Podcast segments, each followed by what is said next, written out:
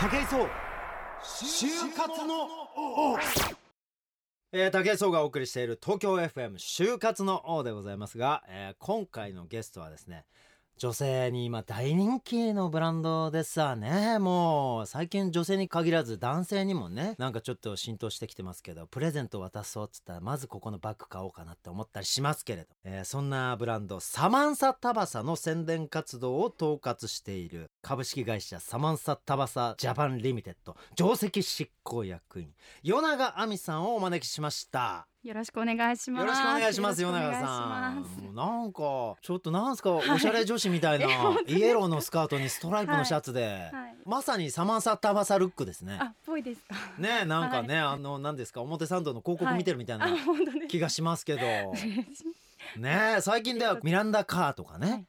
まああの話題の CM ありますけどもあの CM なんかこういろいろ宣伝活動としてこう担当されてたりとかしたりもするんですよね。そうですね一応あの、まあ、宣伝に関わるものお客様がこう、はい、サマンサタバサを見ていただくものすべてにこの私たちプレスグループが関わっているので一応その統括をさせていただいてます。なるほど、サマンサタバサを世に広めた立役者ということでございますね。とんでもないです。よろしくお願いします。はい、今日はね、はい、ちょっとねあの就活生の皆さんが、あの僕のラジオをねいつも聞いてくださって、はい、まあ、就活生じゃない人も新しい道を何か見つけられないかなんて言ってこうそういう手助けになったらいいなとか、はい、ちょっとやる気欲しいななんて人もいろんな人がこう聞いてくれてると思うんですけども。はいちょっとねご興味あって呼んじゃいました。ありがとうございます。すごい嬉しいです、えー、あのまあななんて言ったんですかね。e ガールズとかもね、はい、結構広告に登場するじゃないですか、はい、もう無類の e ガールズファンでえそうなんですか？ええー、はい。もうツイッターでの e ガールズの登場率半端じゃないっていうね。えー、そういうところもありましてちょっと気になっちゃって呼んじゃいまして、はい、えー、社長さんともちょっと進行がありまして。いつもあの本編にね呼んでいただいて。はいゴルフプロアマにね、はい、ありがとうございます。お世話になってます、はい、本当にねいろんな意味でお世話になってますそんなサマンサタバサさんですけれども。まあまず与永さんにお聞きしたいんですけどもね、はい、なんだろうなまあ就活のことからかな、はい、まず。はい与永さんも就活されたんですよね？ものすごいしました。あそうですか？大学時代、はい、大学時代ものすごいしました。あそう迷い子だったので。あれが学部は何だったあのー、芸術系の学校であそうなんはい日大芸術学部の放送学科だったのでとりあえずみんなマスコミを受けるのでなまあそうですよね、はい、なんかよくわかんないまま一番倍率の高いマスコミをひたすら、えー、まあ、人気ありますもんね、はい、っていうのでもうこう自分が定まってないのでもううまくいかなくて本当にもう毎日泣いてました。え毎日泣いてた？はい。なんかもう今じゃ覚えてないんですけど夕飯食べてると、ポロって涙が 私がこあまりにこぼれるので、まあ、その ガチのやつじゃないですかそれ、はい、なんでもう父親が、まあ、もしどこも入れなくてもいいよと。見かねて、はいはい、見かねてそうつぶやくぐらいの落ち込み具合を見せてたんです、ね。はい、なんか一番就職氷河期だったんですよね。私30、今年8なので。あ30俺の4つ下か。はい。なんかもう景気は悪い氷河期、うん、子供は多い。多い就職難みたいな時期だったので、えー、もう何やってもうまくいかないし自分の気持ちも何も定まってなかったので。なんかもう、えー、就職活動で自分の生きてきた私の人生を全て否定された気になって、なっちゃってたんだ、はい、でも今考えてみてあれでしょ？はい。そんな否定されるようなことも大して積み重ねてなかったなかったしなんかはいなんか最低限の礼儀のその会社をこう下調べしていくってことも自分はやってなかったなって、うん、はい。結構舐めてましたねなんかよく多分分かってなかったんですよね。全然分かってなかった。そう就活ってこと自体も、就職することっていうのに必要なものも、はい、分かんなくてとりあえずみんなテレビ局受けたりとかまあこう広告代理店とか、はいはいはい、まあラジオ局とかなんかそのマスコミっていうものに入んなきゃみたいな感じだったので、うん、そういう思いだけだったんですね、はい、で毎日泣いてた。毎日泣いてました。本当にびっくりするぐらいこう泣こうと思って泣いてないっていう。そうなんだ、はい、うわすごいですね、はい、それ、はい、感情の涙とかじゃないんですね。本能的に、はい。自分のもう本当鼻パンチされた涙出てくるみたいな。そういうもう人間としての反応としての涙が出ちゃってたんですね、はい、そうなんですよ。なのでなんかいまだにこう学生さんとか、ちょうど昨日もあの学校で講演会をやらせていただいたんですけどなんかすごい熱くなっちゃってなんかこう気持ちがわかるので泣いちゃったりするんじゃないですか。もう私が泣きそうなぐらい こう初めて会う学生さんなんですけど。あそうなんですか、はい、でもそんなあの、涙ばかりの就活を、はい。はいあのゴールい一旦のゴールはどう決まったんですか、はあの一応出版社と、はい。あとあの大手芸能プロダクションに、まあ、あの内定をいただいてはい。あの大手芸能プロダクションに就職を。あなるほどね、はい。はい。まあその大手、はい。えーレコード会社あっていうで芸能プロダクショ芸能ンプロダクションなんですけどレレコード部門をちょうどその時にうん。新設したっていうので、なるほど、はい、私がそこの宣伝、まあかまあ、レコード会社の宣伝っうん。て聞こえはかっこいい、かっこいいししかもちょっと今の現職にもちょっとつながる宣伝だったんですね。宣伝だったんですよ。まず PR 担当された、はでもなんか蓋を開けてみたら、うんなんかもう200枚ぐらい CD を持ってあ自分の担当するアーティストさんとかの CD を持持っっててこうエレベーターホールの柱の後ろとかにこうやってもう朝から晩までずっとこうもうダメダメなので立っててこうはあ。ディレクターさんがちょっとこうコーヒー飲むかなっていう時に走ってて CD かけてくださいみたいなことをも延々とえそんな仕事なのあの今は違うかもしれないですけど当時のプロモーターっていうのうんは結構そのなんか自分の足で曲を稼ぐみたいな感じだったんですよ。プロモーターって呼ぶんだはい、でこうゲストを入れてくださいとか、まあ、イベントだ、はい本当ガチの営業だもうなんでもう毎日が飛び込み営業みたいな感じでなんかもうお金もうす本当にその時も泣いてばっかりで。泣きすぎでしょ米永さんちょっと。いやでもそそれもまた夢の先週のね大山さん、はい。ナタリーのあの大山さんも、はい。本当に俺は全然温度の低い学生だったんですよはい。って何にもやりたいことがなくてはなんて適当に入った会社でなんてすぐ辞めちゃってなんて、はい。そんな感じだったんですけどそそれとは今度は対照的に、はいかあの仕事がきつすぎて泣きまくってる。就活がきつすぎて泣きまくってる人。しかもでも今ね大成功を収めてる方だからこれまたもしかしたら夢のある話になるのかな？私なんかこう特技とか、はあこう才能とか人より何か長けたことが本当にない人間なんですけど、唯一こう体力と気力となんか努力するみたいな根性みたいなのすごいあるタイプで、なるほど。全身力だけは負けないわけだ。でなんかもうもう泣くけどあ絶対ゲスト取ってやるとか なんかもう曲かけてほしいみたいな思いはすごい強くってなるほどなるほど。なんかこう例えばテレビ局とかにも行くんですけど、うん。怖くてディレクターさんとこ行けなくて、うん。入り口回転扉じゃないですか、はいはいはい。もう1時間ぐらいぐるぐるぐるぐる回転扉回ってはあとかやったりとか大体どこの曲か分かっちゃうじゃないですか そうもしてったりとかもしたんですけど、うん。なんかもう2年間う、うん。本当に記憶がないぐらい、うん。もう例えば土曜日の明け方の番組だったら、うん。その人が入る時にうん。裏口で待ち伏せするとか、あー。なんかこう自分なりに、まあ、よく分かってないんですけど、うん。なんとかしてまあ自分の担当のアーティストの曲をを世の中にはい。まああの流してもらうっていうかっね。聞いてもらうっていう作業にはい。もう専念してたわけですね。そうなんですよ。で今みたいにこう宣伝してお客様に届けてこうやって反響を呼んでまで考えてなくてとにかく自分がこうやらなきゃいけない仕事を全うするみたいな、もうなるほど。本当にこうもう前しか見てなくて何にも見えない時期でした。あーまあでも言うたらそれ修行期間ですわね。あのね。まあ仕事のことって、ぶっちゃけね、あのーこのリスナーのみんなもそうなんだけど、仕事ってどういうものなのかっていうのは、はい。像は見えてないじゃないですか。はい。はい。世永さんも多分学生の時そうだったと思うけど、はい。はい。うちに来てくださるゲストの方もみんな最初意外とそうで、はい。成功されてる方もみんなそうで、だけどまあとにかく進み出しちゃって、はい。その仕事に乗っかってはい。進んでたらそれが手に職になってたとか、はいはい。そこで覚えたことが後後の自分の職業にはい。役立ってるみたいな人がすごく多くて、はい。まさに世永さんも一回その船乗っちゃって、はいはい。漕ぐ人私しかいないじゃないっって、えちらおちら漕いでてはい進んでってたって、そんな時期が最初のそのそうですね。大手芸能事務所の就職の時だったんですね。はい、でなんかこう事務所は大きいんですけど、うん。レコード部門はできたばっかりで先輩もいないし、うん。その他社のレコード会社さんみたいにこう大きくもないしアーティストも新人だったので。まだルーティンワークも出来上がってないような。なのでもう何もわけわかんなくて、うんであの12月24日のライブのゲストに呼んでいただいたんですけど自分の担当のアーティストが、でいきなりこうプロデューサーの方に12月24日空いてるって言われたんですよ、はいは私デートに誘われたと勘違いしちゃってなんか「ええとか言って「いや24日はちょっといや」とか言って「し」とか言って「はあ」とかやってたら「ゲストなんだけど」って言われて「すいません」みたいなもうそれくらいダメでしたいやなんか。もうそれすごい未だに覚えてるんですけど。でもそのゲストのわあのスケジュールは空いてたんですか？もう空いてて空いてた。よかった。なんかもう出していただいた時の、はいあの感動といううか、ん。達成感というかなんかこうあまあその時にこう仕事ってこうやってちょっと形になるかなってもしかしたら分かったかもしれないんですけど。初めてその涙ばっかりだったその就活と就職してからのお仕事を経て初めてそういったあの自分の活動が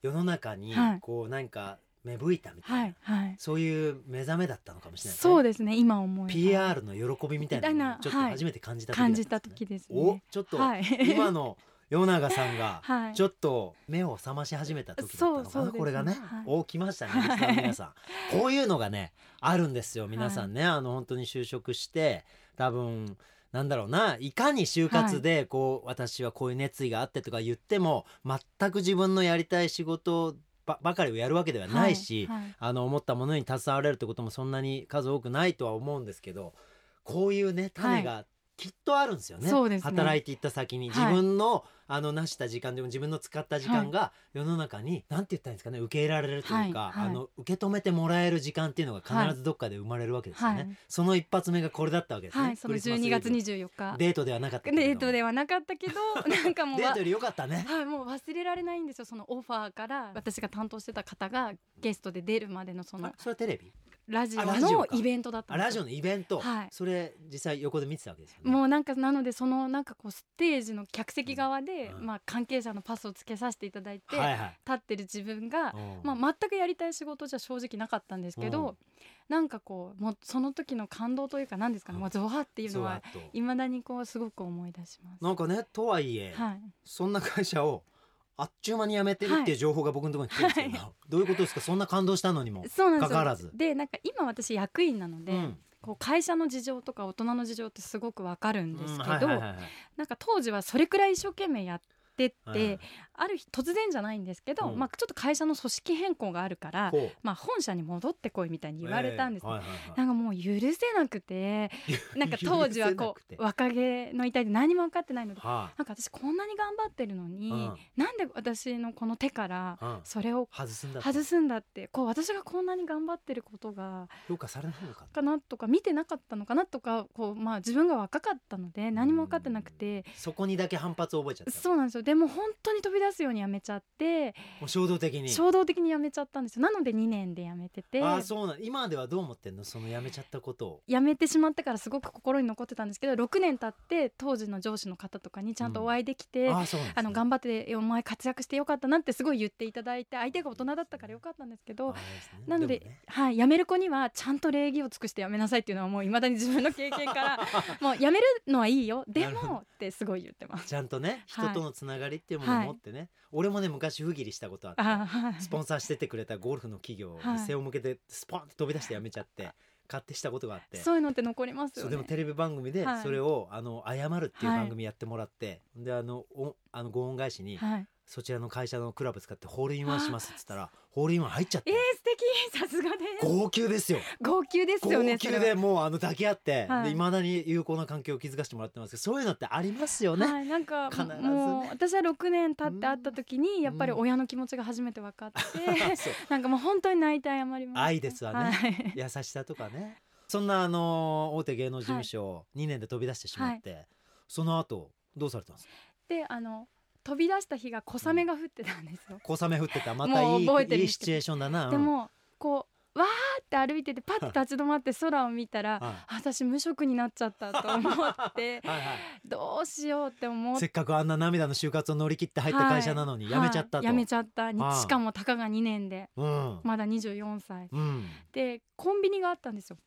でコンビニにとりあえず雨降ってるんで入ったら、まあ、あの求人情報誌みたいなのがあって、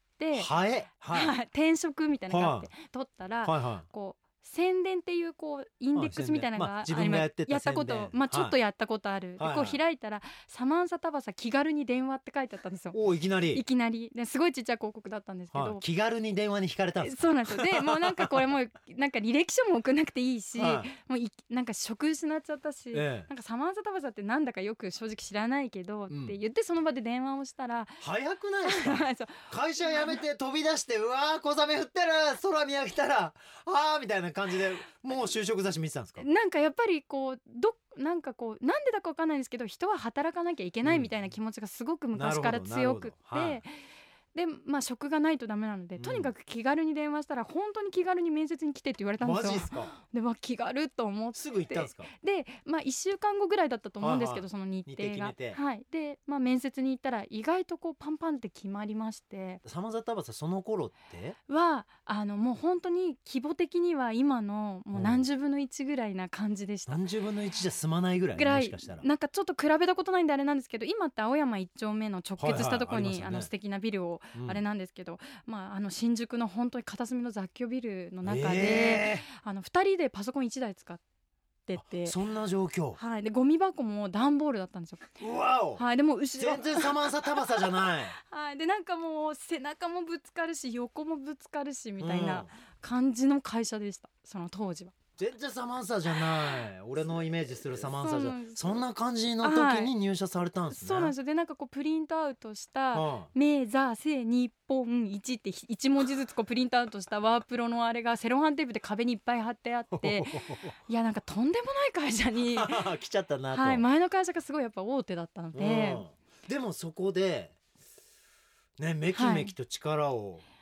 発揮するわけじゃないですか、まあそこでもやっぱはい。り宣伝のお仕事だったんですね、い、きなり。そうですね。で私はまあよく分からず入ったんですけど、こう入った瞬間にうん。まずその私の前任者だった方が、うん。もう私辞めるからみたいな感じで、うなんで引き継ぎ。や引き継ぎなんか本当に辞めちゃったんですよ。あやめ。ちゃった。はであれまた一人みたいになって、まあ、うちの代表であの武井さんにもお世話になってい寺田と、はい、寺田社長。もうはい。宣伝2人でこう第一声が、まあ、ヒルトン姉妹っていう子たちと契約したから君担当ねって言われたんですよ。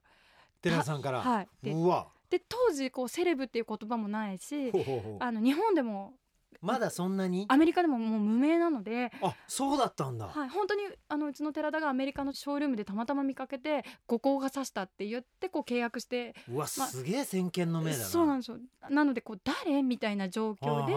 ただもう来月あの来日するから君担当ねって言われて、えあそのために私あそこの求人誌で気気軽に電話って思って まあどうしようっていうのがもう本当一番最初なんでもうパリスとは本当同期入社で。えその時は同期入社っていうんだ。パリスと同期入社。みんなそういう社員みたいな感覚なんですね。あのもううちはもうみんなビジネスパートナーとしてああなるほどそういうことなはい。んだ、えそれあのな与永さんあの英語とかは？えっとその当時はもう全く喋れなかったです。えそれなのに担当になっちゃったんですか、はい、なのでもう身振り手振り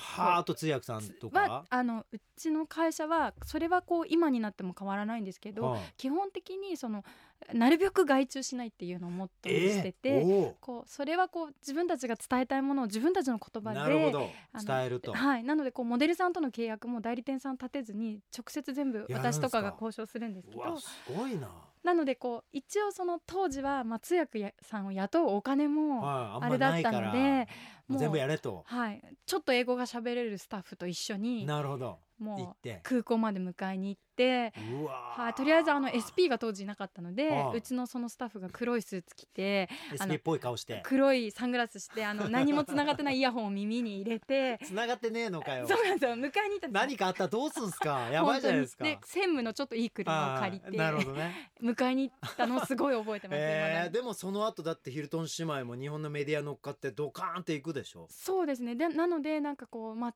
あの前レコード会社で宣伝やってたんだ,、うんだからテレビのゲスト取ってこいって言われて、はいはいはい、まあその2年間でしたけど泣きながらやったプロモーター時代にお世話になった方たちに電話をして、はあのまあ、無理やり話を聞いてもらって、でうん。結構面白がっていただいいて、いろんな番組に出していただいたり雑誌のページとかも結構取れてまあまあねちゃんそれでとしてご両家のね。はい。でまあすごいおしゃれで本当可愛い子たちなそのでうですよねなのでなんかそういう私の姿をパリスとニッキーは見てるので、なんかもうハニーみたいな感じでこう呼んでくれてまあ一緒に。日本のお姉ちゃんみたいな感じはいなんんなだ、ね、かもう一緒に大きくなったじゃないですけど、はい、なのでなんかすごくその成長を横で見れたうん。面白さっていうのは、あの小さい時代にいなかったら見れなかったので、なんかすごく面白かったなとは。でそこの経験をさらに生かし、はい。その後もまあ名だたるはい、海外セレブたちをブッキングしですよね、もうミランダ・カーも今ではもう、はい、今はミランダと一緒にやってますけど。すんげえっすね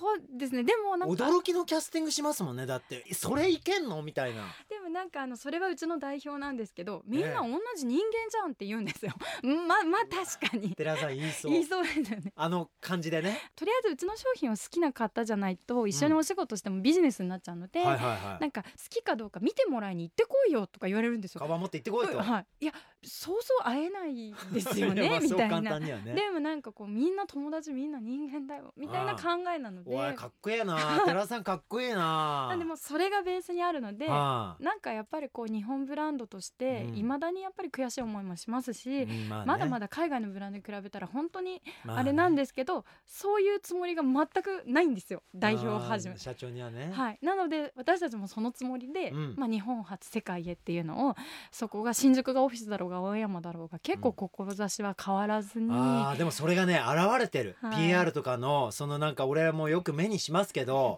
ねやっぱりさ海外の高級ブランドのカバンとかがドンドンドンってある中、日本のはい。カバンのおしゃれブランドって言ったらサマンサタバサですよっていうはい。なんか自分で手広げてる感じがすげえ伝わってきてしかもそれが最初はなんだサマンサタバサってっていう感じあってはい。知らなかったから、はだけど今はもうサマンサって言って女の子たちみんなサマンササマンサっつってね、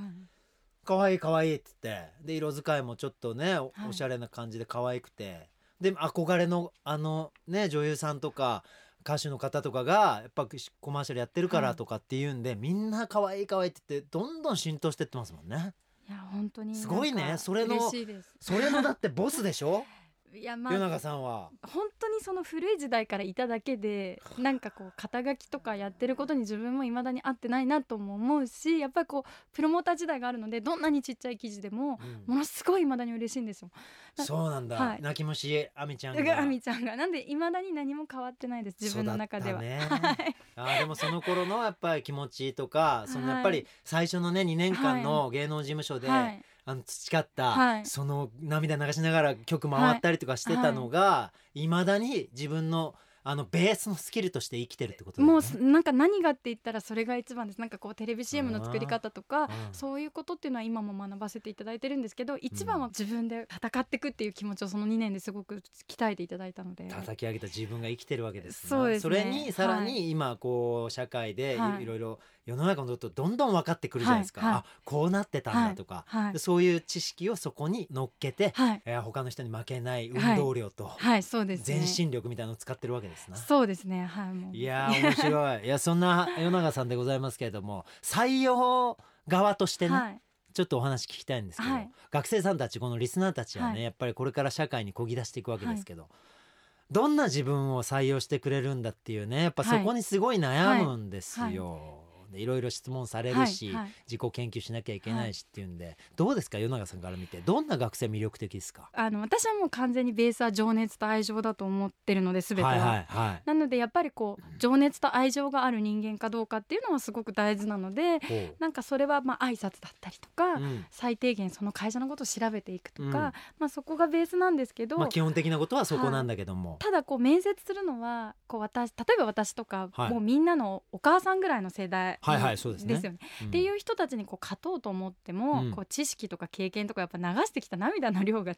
うので。また出たよはい涙がね、はいここでもね、はうん。なんでなんかそこを戦うんじゃなくて、うん。なんかこう今の世代だからこその強みみたいなのをなんかみんなもっと大事になんか活かせばいいのになってこう面接してたりとかなんか具体的に言うとどんなことですか？そうですね。例えば私あの大学生になって初めて携帯が生まれたんですよ、世の中に。はいはいはいはいでもこう今の方って生まれた時からずっと携帯があっもう SNS ネイティブだともうね当たり前のようにありますもんね。なんでなんか例えばですけどこう面接してて、いやうん自分実はインスタグラムのフォロワー3000人いるんですよとか言われるとあ何この人すごい面白いなんでそんな人を引きつける発信力があるんだろうとか、まああの例えばフェイスブックとかこういう活用方法でこうやってシェアしたら動画がこう何万回再生になってとか言われるともほう私たち世代はやっぱ頑張ってそこについていってるのでどなるほどなんかもうかなわないですし。まさに SNS ネイティブたちの、はい。そのそれを使ってはい。自分とか自分の興味のあるものを発信する力みたいなものってのは、はいこの広告とかの業界で活躍してる与永さんたちには新鮮なものがあったりするわけですね。そうですね。なんかこうその世代だからこその魅力というか宝をみんなすごい持ってるからなんかこう広告なんかしテレビ CM こうやって勉強してこうですとか言っても、うん、うん、でもそれって私たち日常すごいもう死ぬものぐらいでやってるから、うんはい、なんかそれよりもなんかこうそういうなるほどね、はい、その世代ならではのアングルで、はい、しかもこうまだまだ全然そんなお仕事してないし、はい、PR なんてもの分かってないのに、こんなものがありますよってこんなこと努力してきましたよとか。そんなこととかすごい大事なんだ。はい、であとなんかこう、まあ、研究してくださって、はいはいはい、まあ、サマンスタバサってこういう雑誌に載ってるんでっていうのを分かった上でその雑誌好きですって言ってくださる学生は本当素晴らしいなってなるほど。思うんですけどなんか例えばうちが全然やってないようなすごいハイファッションだったり、うん、ちょっとこうアンダーグラウンドの雑誌とかに載せたらどうですか理由はこうでとか言われるとわ視点新しいなと思ってやっぱもうガチガチなので頭が。なるほどね。じゃあ今までの,、あの私たちがやってきたお仕事に入ってきて、そこの手伝いしなさいよって感覚だけじゃなく、はい、私たちにまた新たな視点とか、はい、なるほどあなたたちのそのスキル使わせてもらいたいわって言えるようなものを持った学生っていうのはすごい魅力的に感じるそうですね。なんかこうやっぱりこう自分が頭が硬くなってるのもすごくわかるし、なんか私こう子供が2人いるんですよ。あそうなんだ。そうなんですよ。あそうなんですよ。なのでなんかこう自分自身が一生懸命働ける期間が女性って意外と少ないっていうのに、うん、29歳で初めて子供産んで気づいたんですよ。なるほど。なのでこうみんなには若いうちにどんどん活躍してどんどん。偉くなって、うん、もうこう大人の階段を駆け上がってほしくてバンバンバンバン、はい、なのでこう自分の仕事を切り分けるんじゃなくて新しい道をこうあそっかサマハンサさんはあれだやっぱ女性が多いから、はい、社員さんね、はい、割合的にどうなの？96%。96%女性。はい。すげえ女性に優しい企業だね。会社の一階が保育所なんですよ。うわすごい福利厚生いいですね、そうなんです。なんで安心してじゃあお勤めできるってこと、はい、私も二人とも子供はそこ卒業です。あそこ卒業？うわ、はい、すげえいいじゃないですか。最高じゃないですか、はい、なのでなんかねなるべくまあこんな時代だから長く働くことの大事さみたいなのもこう学生に伝えたいのでこうすぐ自分はすぐ辞めたくせにすぐ辞める子、うん、辞める子ではなく なんか長い未来をこう描いてる学生であり新しい視点があってこう切り分けじゃなく自分で道を開ける学生とかはすっごい魅力を感じます。まあ、とはいえ別にうちの会社に固執することないよもし辞めるとしても、はい礼儀ちゃんとしてやめなさいよっていうことだけアピールしたいってことなんですかね。なんかこう人生無駄なことはないっていうのを自分がすごく今、うん、なるほど。気づいたので別にやめるんだったら別にその人の人生なんて絶対止めないんですよ。ああそっか。悲しいですけど。なるほどね。でもねすごいいいよ。あの今の話与永さんの話はさ与永さんは決して上手な就活をしたわけでもないし決して上手なね新人サラリーマン時代を過ごしたわけでもないけれども、はいそこであの上手じゃないながらもあの自分の時間っていうのを熱く使った、はい、それで手に入れたスキルを生かしてね、はい、今の会社でより長く、はい、あの自分のその辞めちゃった経験とかを踏まえあの愛情を持って情熱持って、はい、あの仕事できる場所を見つけてほしいっていうこういうメッセージですよね。そうですね。いいね。泣き虫あみちゃんの就職相談みたいな感じでいい ですね。でもなので昔、私がプロモーター自体知ってる方は、私がこうこういう役員とかやってるって聞くと結構みんなびっくりする。びっくり。